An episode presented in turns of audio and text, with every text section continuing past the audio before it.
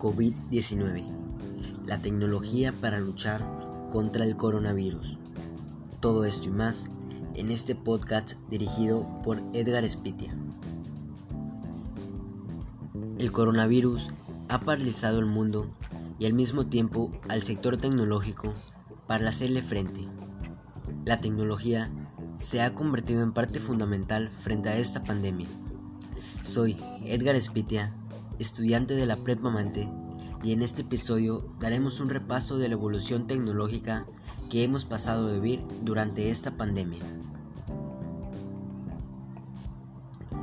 El coronavirus nació en China, pero también ha sido allí donde se empezó a usar la tecnología para ganarle a esta batalla. Tanto en China como en otros países asiáticos supieron combatir esta pandemia uno de los mayores problemas que se ha enfrentado la comunidad científica ha sido la falta de información sobre el virus. La incógnita de combatir lo desconocido dificulta su investigación, pues hasta que no pasaran las primeras semanas se empezó a conocer cómo se comportaba. Si fuéramos capaces de saber cómo se comporta el virus, qué lo hace débil, saber cómo reacciona, es ahí donde la tecnología empieza a jugar un papel importante.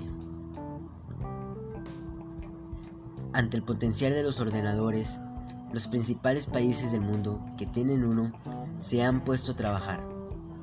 Estos han ayudado a los complejos cálculos que se necesitan contra el COVID-19. Pero sin embargo, este movimiento no es el único que se ha hecho para combatir este virus. Se han fabricado también sistemas de protección como respiradores que son elementos capaces y escasos en los hospitales de medio mundo. Durante esta crisis han sido uno de los apoyos fundamentales para poder encontrar soluciones que literalmente salvan vidas. Estos son solo dos ejemplos de cómo el sector tecnológico está luchando contra el virus. Sin embargo, hay miles de ejemplos más que decir para esta numerosa batalla y por ello la tecnología es muy importante para combatir esta pandemia.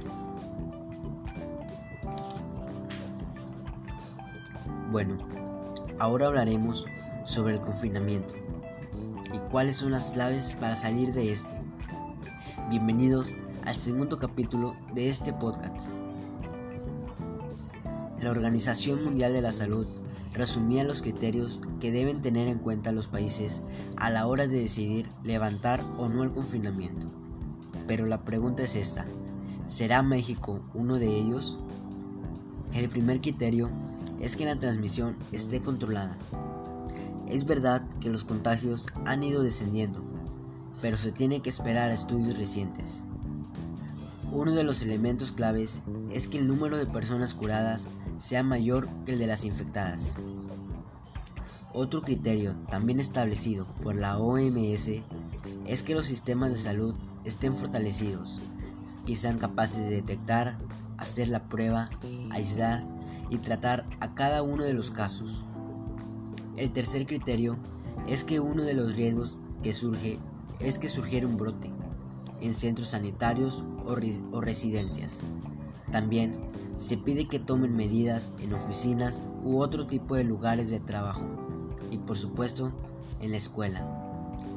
Pero ¿seremos capaces los mexicanos de llevar mascarillas por la calle?